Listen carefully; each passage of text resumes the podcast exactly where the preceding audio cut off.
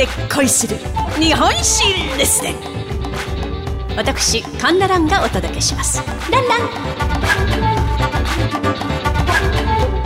山本権兵衛の巻後半。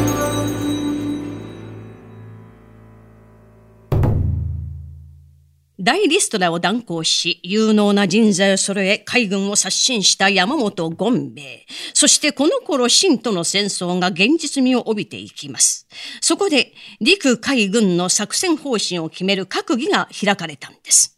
まず、陸軍中将の川上総六が朝鮮半島への敵前上陸を述べます。まあ、陸軍を朝鮮半島へ上陸させるということですね。これに対しまして、権兵衛は、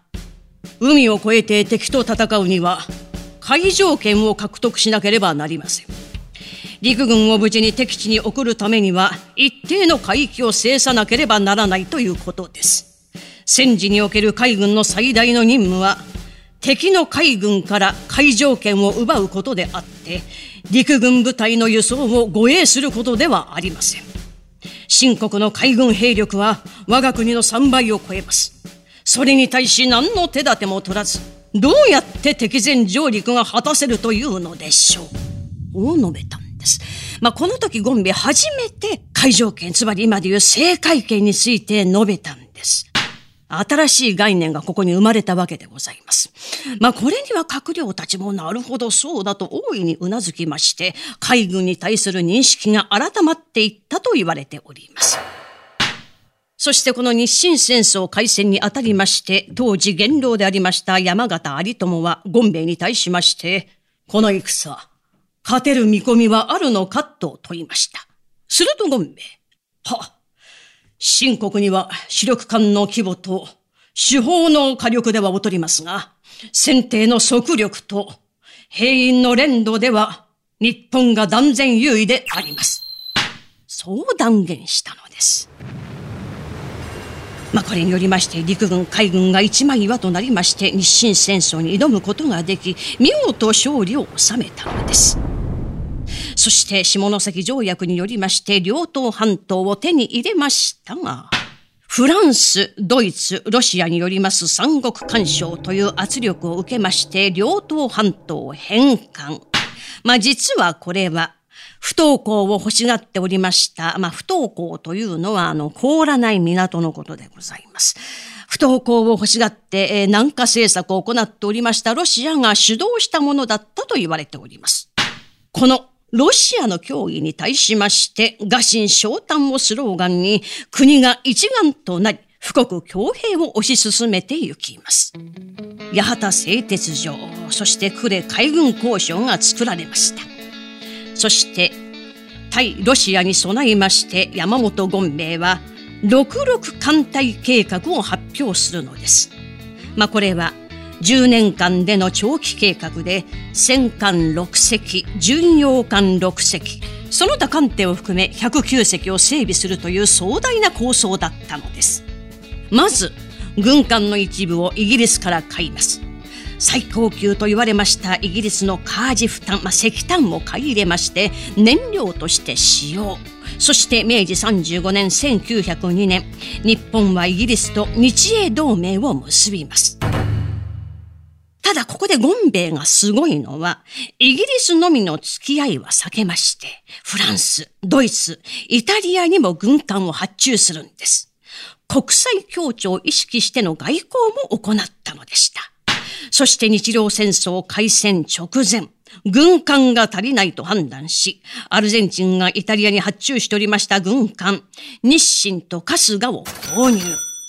まあ、この日清春日が日本海海戦で大いに活躍するのです。ところが、イギリスから購入する機関となる最新鋭の戦艦、これを購入する手付金がどうしても工面できない。困りました権兵衛は海軍での上役でありました西郷嗣道に相談するのです。すると嗣道はこう述べたのです。お国の一大事や、他の予算を流用してでも手付金を払え。咎められたら二人で二重橋前で腹を切りもんそ。れで戦艦が完成するなら本望ではなかかと。まあこれ今で言えば本当に憲法違反と言いますか大変なことでございます。で、これでやっとですね、手に入れました戦艦が、日本海軍連合艦隊の旗艦となります、あの三笠だったのです。そして三笠に乗り司令官を務めましたのが、権兵衛が運のいい男であると言って抜擢した東郷平八郎だったのでありました。実は東郷平八郎司令官に任命した裏には苦渋の決断があったのです。まあ、東郷を司令官にするということは前任者を解任しなければなりません。この前任者は日高総之丞と言いまして、マゴンベイと戊辰戦争を一緒に戦い、力士になろうとした時も一緒になろうとし、海軍兵学寮でも一緒に暴れ回っ、まあ、兄弟のような兄弟以上の盟友だったんです。これを聞きました日高は、なぜ東郷なのだ？なぜわしではないのか？と言って軍刀を引き抜き、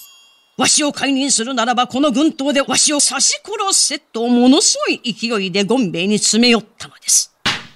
これに対しましてゴンベイは冷静に、能力という点から言えば、お前の方が高いかもしれん。しかしお前は時に、参謀本部に図らず、己の判断で行動することもあるであろう。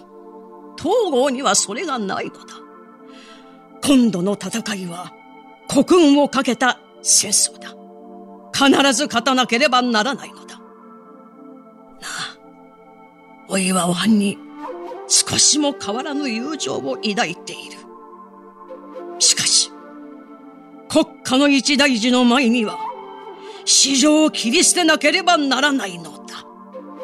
この思いは日高にも伝わりまして、二人は手を取り合って泣き合ったと言われております。まあこうして対ロシアへの準備が着々と進みました明治36年日露戦争開戦前年でございます。山本権兵衛は海軍軍令部を独立させ、陸主海中から陸海平等へと大改革を果たしたのでありました。そして、えー、権兵衛が任命しました司令官東郷平八郎のもと連合艦隊は強敵バルチク艦隊を破りまして日本海海戦に見事勝利を収めたのでありましたこの日露戦争での海軍勝利の立役者は山本権兵衛と言っても過言ではありません世界に通用する日本海軍を築き、西洋列強から我が国日本を守りました日本海軍の父、山本権兵衛の一席は、これをもって読み終わりといたします。お相手は私、講談師、神田蘭でございました。